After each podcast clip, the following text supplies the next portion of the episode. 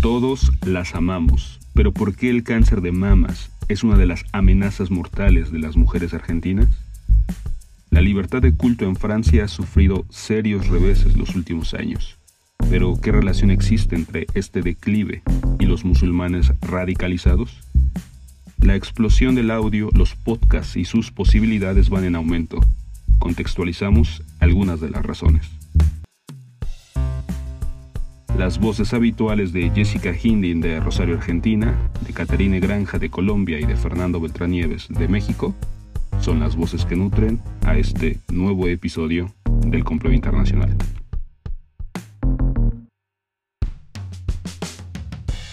Hola, mi nombre es Jessica Hindin, soy argentina y quiero que hablemos hoy sobre tetas. Sí, también las vamos a encontrar con el nombre de senos, lolas, boobies, melones, globos, copitos de nieve, hasta han sido llamadas las frutas del paraíso. Diversas todas en colores, formas y tamaños. La verdad es que todos aman las tetas. Sin embargo, las redes sociales siguen censurando los pezones, incluso para concientizar sobre el cáncer de mama.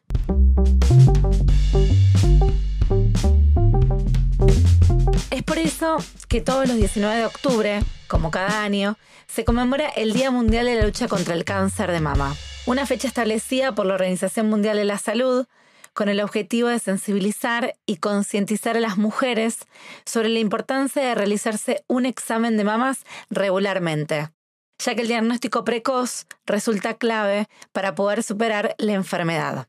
Ahora bien, ¿qué es lo que pasa en mi país? En Argentina es la principal causa de muertes de mujeres y ocupa el triste segundo lugar en América Latina. Mueren alrededor de 20 mujeres por día a causa de esta enfermedad. Y según estadísticas, una de cada ocho puede padecerlo.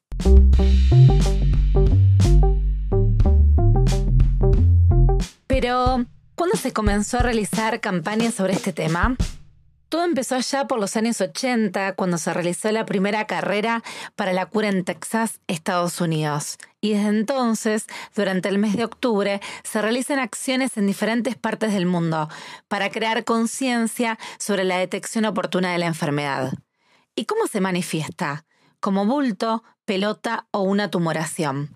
¿Lo vemos o lo palpamos? ¿Y cuáles son nuestras herramientas para detectarlo? Las mamografías o el autoexamen.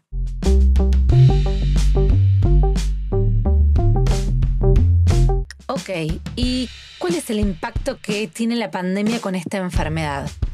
La verdad es que el miedo al contagio y las limitaciones para movilizarse hizo que mucha gente postergue su visita al médico. A esto se suman los problemas en la organización de los servicios abocados a la atención del COVID-19. Los especialistas sostienen que se ha dado una baja significativa de consultas desde el inicio de la pandemia y aunque las cifras se están recuperando poco a poco, se cree que hay muchas mujeres que aún postergan las consultas.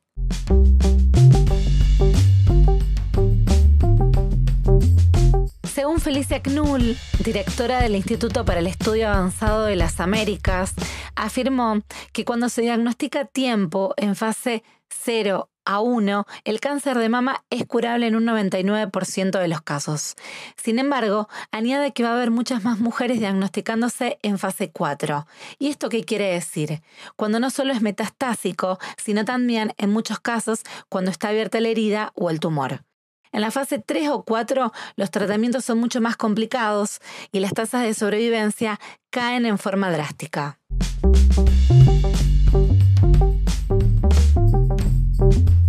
Y la buena noticia, porque siempre hay un costado positivo hacia dónde elegir mirar, es que detectado a tiempo, el cáncer de mama puede curarse. Así todo, siendo plenamente conscientes de los riesgos, los síntomas, los mitos y la prevención, toda mujer sabrá cómo actuar en caso de identificar un agente externo en su cuerpo. Entonces, tocate, palpate y que no sea tarde. Hasta la próxima.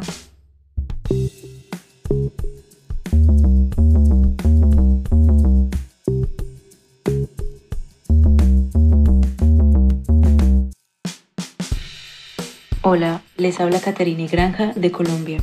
Hoy les compartiré mi reflexión sobre Samuel Paty, el profesor decapitado en Francia. Uno de los máximos baluartes de la democracia francesa es la libertad. La libertad de expresión, la libertad de prensa, la libertad de conciencia, la libertad de creer o no creer, es decir, la libertad de culto.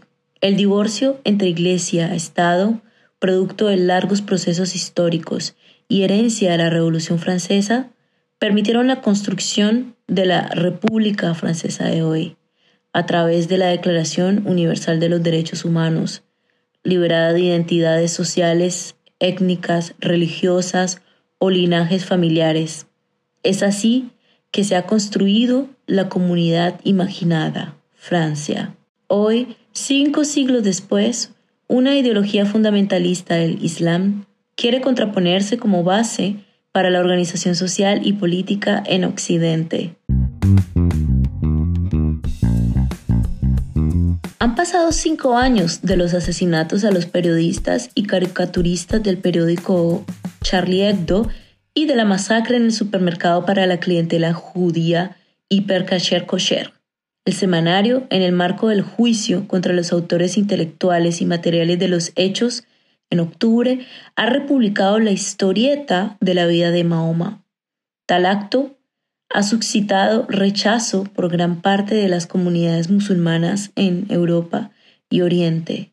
Cabe notar que sinagogas y escuelas judías son protegidas día y noche por militares en Francia, por causa de ataques provenientes de individuos radicalizados.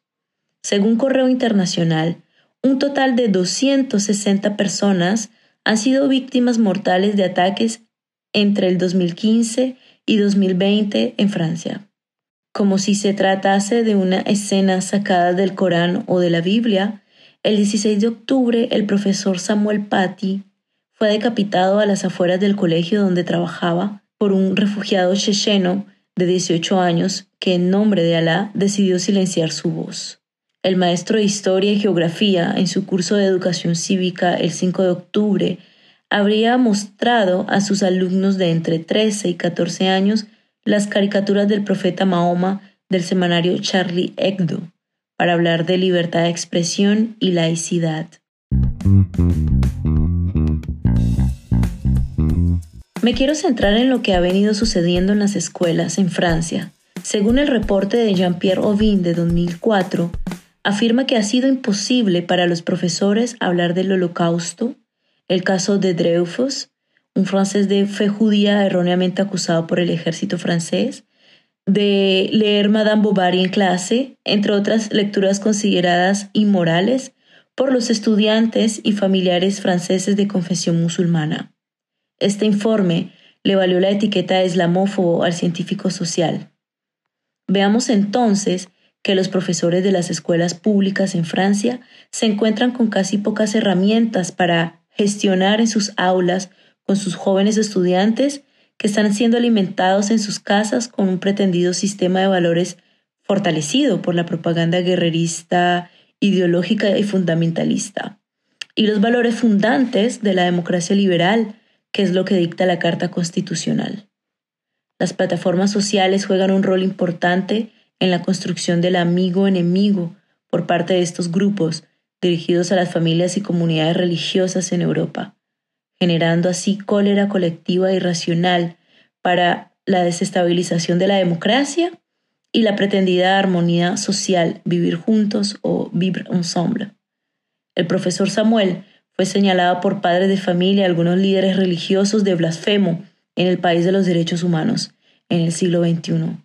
Aquellos ciudadanos han olvidado que la ley francesa no contempla la blasfemia, la blasfemia como un delito. Hay algunos estudiantes de confesión musulmana desde muy temprana edad que parecen que han pasado de ser libres pensantes a ser policías de la moral.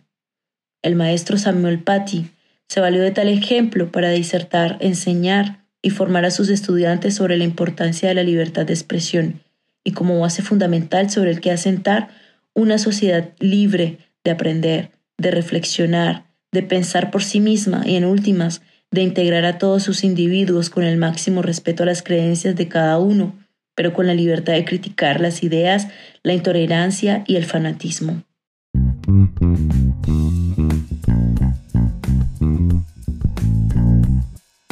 Gracias por conectarte. Nos escuchamos y hasta la próxima.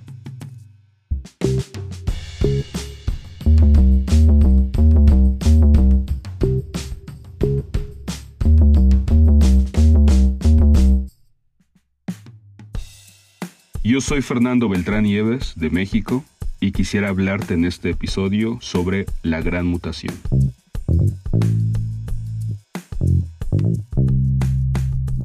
El escritor italiano Alessandro Barico intituló a uno de sus libros como Los bárbaros, ensayos sobre la mutación. En muchos sentidos, algunos más, algunos menos, hemos estado jugando el papel de bárbaros que lidian y empujan una mutación frente a lo que realizábamos en los años precedentes. Venimos batallando todos dentro de una gran mutación global, de raíces culturales como tecnológicas, aunque no es nada fácil precisar con exactitud qué ámbito se engendró primero, si el cambio de mentalidad o el cambio tecnológico digital. Una mutación cuyos escenarios más inverosímiles o futurísticos que venían tejiéndose a cierto ritmo, el nuevo virus los arrojó aquí y ahora. No me refiero a las últimas transformaciones que sin tregua el nuevo virus nos ha impuesto a todos. Son imposibles ahora actividades cotidianas que de manera automática llevábamos a cabo hasta hace muy poco, y muchas de ellas, en el fondo, eran francamente nocivas para la vida del planeta y para las nuestras de igual modo. Un ritmo inaguantable en el tiempo, una trampa urdida por nosotros mismos que al desconocer límites a nuestra propia libertad, éramos esclavos de fuerzas desconocidas. Sobredimensionar el futuro sobre el presente, el dinero sobre la vida, lo privado sobre lo público, lo material sobre el espíritu, lo individual sobre lo colectivo, etc.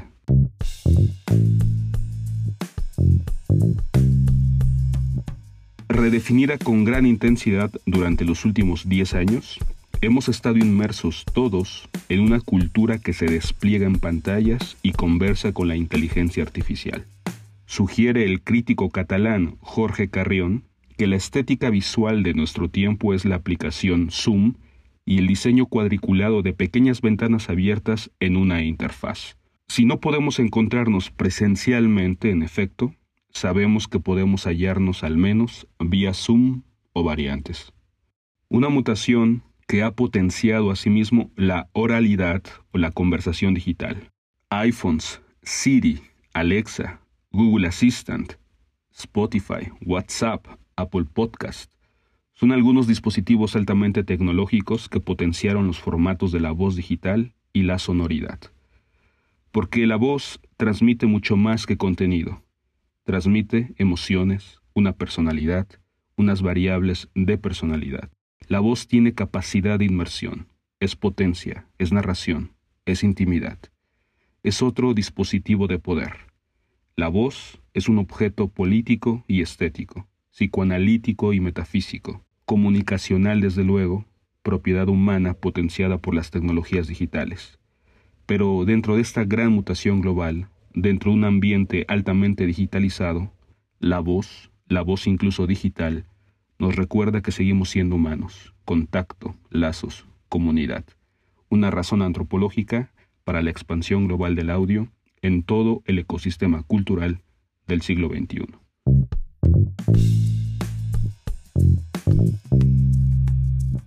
Esta frecuencia misma, el complot internacional, es un ejemplo más de un ecosistema cultural relativamente nuevo. Forma parte de la gran mutación. El periodismo suele usar la expresión audificación para referirse sobre todo a la presencia y a la expansión del audio en la vida cotidiana de las personas, tanto la radio convencional o digital como el audio en formato podcast un empuje gracias a la irrupción de interfaces inteligentes interactivas y a dispositivos altamente tecnológicos. Desde una consideración política, el audio en formato podcast es una estricta expresión democrática. Está al alcance de los creadores, está al alcance de las audiencias. Un closet y un micrófono portátil son en potencia una cabina de transmisiones. El podcast garantiza el derecho a hablar y a ser escuchado. Parece obvio actualmente, pero no lo fue en el pasado. Problemas técnicos y conceptuales dificultaban la circulación o el consumo individual de los audios. Y una de las fuerzas del formato reside en conectar con redes de individuos específicos, dispositivos, teléfonos particulares, teléfonos inteligentes en todo el mundo.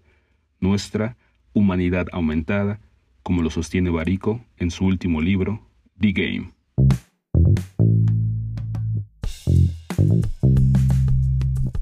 Una humanidad finalmente que el nuevo virus exige ser repensada. El nuevo virus nos ha obligado a la reflexión de la letalidad de nuestra especie.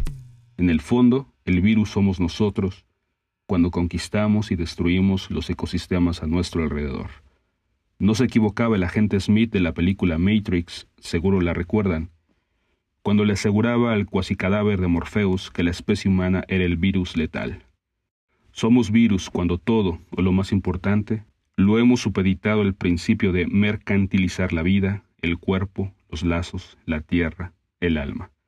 De grandes recompensas a los que lo consiguen, los pocos, de grandes castigos a los que quedan fuera, los muchos, los sin papeles, los raros, los sin voz, los sin nombre, condenados rápido o lento, pero condenados a muerte.